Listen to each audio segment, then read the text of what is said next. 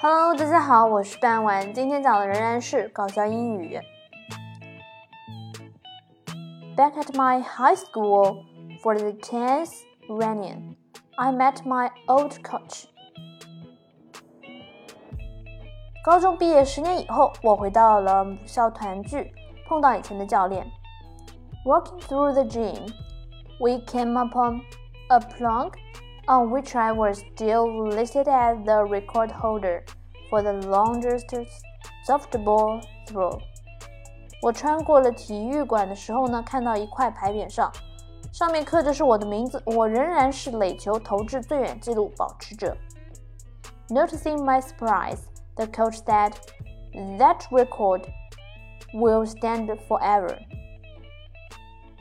注意到了我的诧异， 老教练就说了：“这个记录永远不会被打破的。”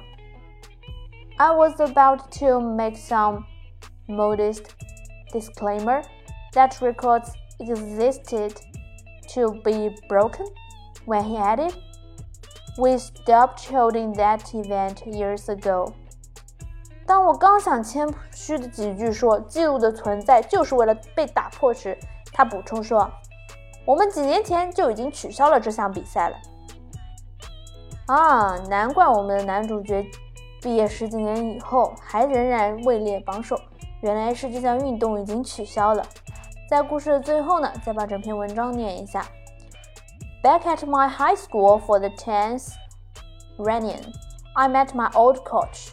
Walking through the gym, we came we came on a plank on which I was still listed as the record holder for the longest softball throw.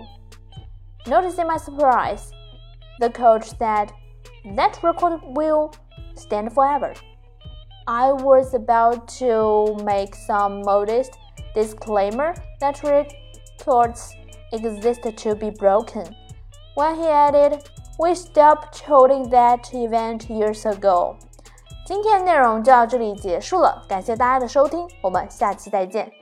Thank you for listening. Bye bye.